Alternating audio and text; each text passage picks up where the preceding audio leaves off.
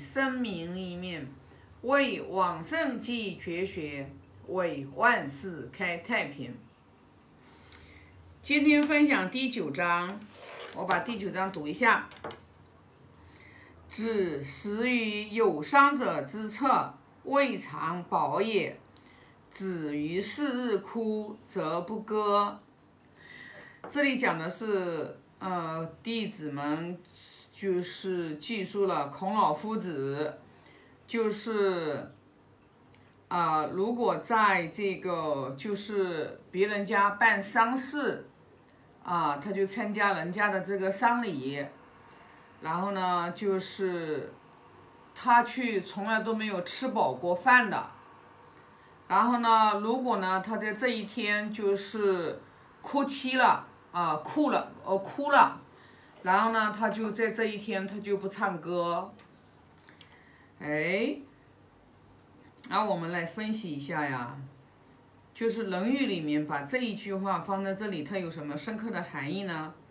啊，其实你看啊，这里就讲述的就是圣人的这种仁慈慈悲，就是说，只要就是说。在有伤者旁边的话，他就他就不会像那种就是啊大鱼大肉呀，然后酒足饭饱的那样去吃，说明什么？就是圣人的这种就是同体大悲的这种就是仁爱之心，是是自然而然的这种流露，不是说就是啊。就是你看别人，你看别人就是那种就是悲伤、难过，你你肯定也会啊，就是有这种像圣人，他就有这种感同身受的这种就是啊境界啊，不像我们一般真的就是啊无动无无就是无动于衷，无动于衷其实就是心太冷了，心太硬了，太冷漠了。啊，你看现在很多的这些就是啊，尤其是那些小动物，知道吧？就是啊，一一般正常情况下有这种慈悲心、仁爱心的，就是人都有一种灵敏之心、慈悲之心、恻隐之心，就是弱小的，然后呢都会看到，都会就特别的，就是舍不得，然后呢特别的去怜爱。然后呢，就会去啊，看到就是这种就是悲悲切切的这种场面，然后呢，人就会忍不住的这种伤心难过，就这是人的这种人的这种天性的本性，知道吧？啊，那那在这一天哭泣了之后的话，就是那为什么就不再唱歌了呢？因为你想想看，圣人他。又不是小孩子，对吧？像小孩子 前面哭了，然后的话后面屁股一掉，然后他就去玩去了。那你想像圣人这样子的，就是大圣贤人，他哭泣，他一定是有原因的。比如说你像颜回过世了，我们《论语》里面讲的，颜回过世的时候，孔老夫子哭之动啊，你就是非常的伤痛，非常的伤心。就是为什么？就是说，我想的话，就是子于是日哭则不歌，可能不只是当天。比如说，你就像像那弟子颜回这样子的，就是估计可能最起码就是呃一段时间吧，可能都不会去放开胸怀的去唱歌呀、颂咏。为什么？因为有哀痛嘛。有哀痛，然后在心里面还没有完全的抹灭掉。人唱歌是属于很高兴、很愉悦，心里面很乐这种状态当中，然后才会去啊，去自然而然的，然后去唱。那当你心里面还有哀痛的时候，你是有余哀在心里面的时候。是不，我不圣人是不违背，不违背人的这个人心这个本性，然后的话去，去那个唱歌的。那我们就从这里面就是讲是什么呢？就是我们做人，啊，做人的话就是，你看现在我们为什么就是基本上都关于要讲道德仁义，都不愿意去，都不愿意去学习，也都不愿意去提的原因，是因为道德仁义已经丢了很久很久很久了，懂吗？现在的话再提道德仁义，被。提起来就觉得好像是假仁假义，知道吧？啊，然后呢，然后因为人，人其实有时候就是，啊，真的是为了自己的这种某种利益、某种好处，他会确实会有假仁假义这种，就是说伪装。然后呢，包括你看，就是为什么现在很多的人都不喜欢，就是。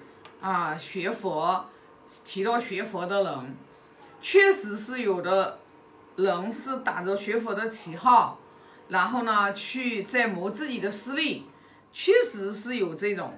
那么还有一些就是什么呢？学佛有时候不管是学佛、儒释道三家，没有学成的人嘛，就没有学成功的人。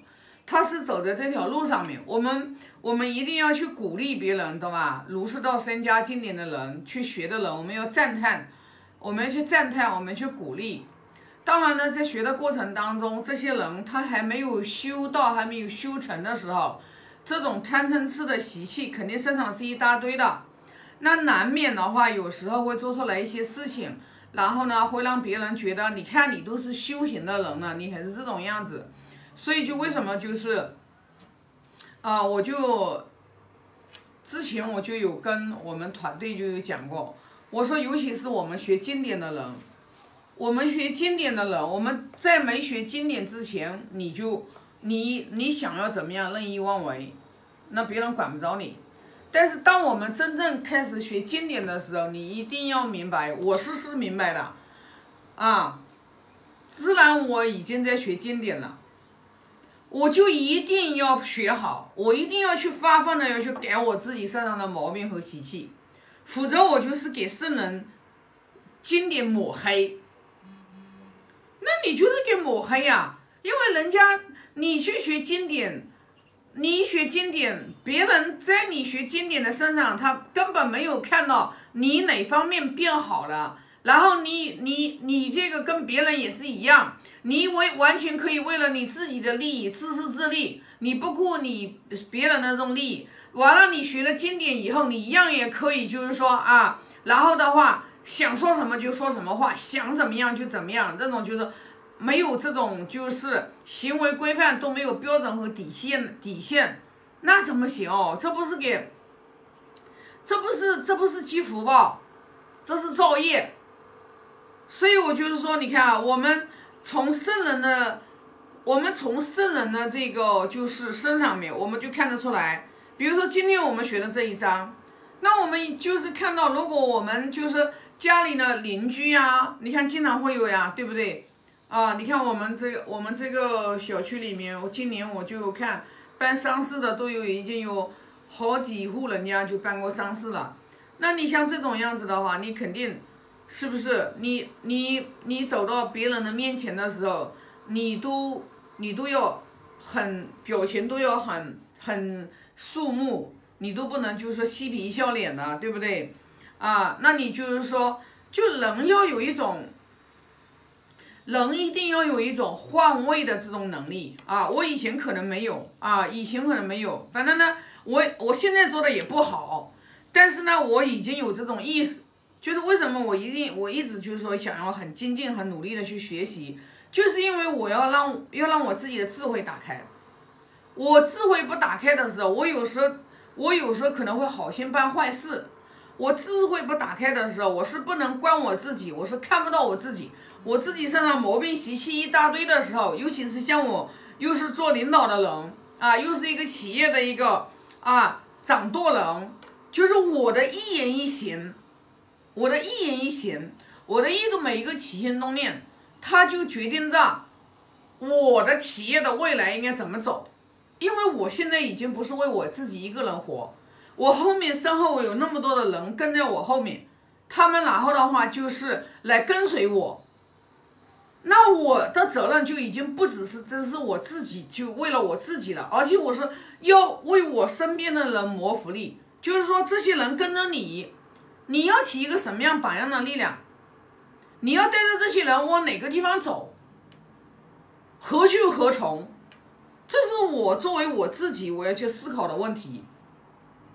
所以为什么就是呃，从学了经典以后，我一般我会比以前的话，我就会。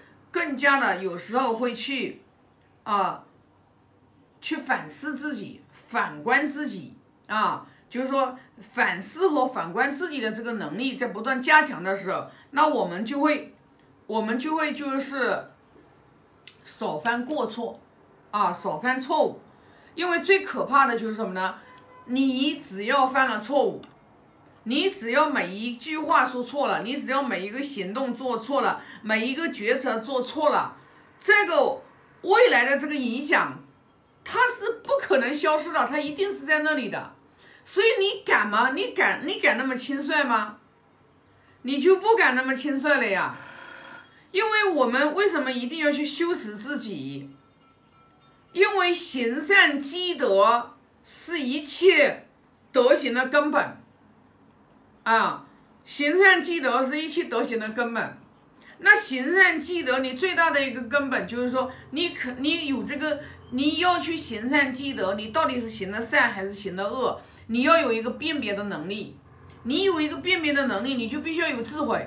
你要有智慧，你就一定要去，你一定要自己要去要求自己，自己自律自己。所以说。说来说去，一切的根源就是我们自己一定要去，要去修自己的时候，就是持身守戒，啊，做任何事情一定要不能说光考虑自己，你要考虑到你当你的心里面装进很多人的时候，你做任何事情的时候，不是为了你自己的时候，你去看，一天一天一天，你的心量在不断不断不断的放大，你生命就会发生改变，这个是不会错的啊。那今天的话，这一章就分享这么多啊！我现在发个大愿，愿老者安之。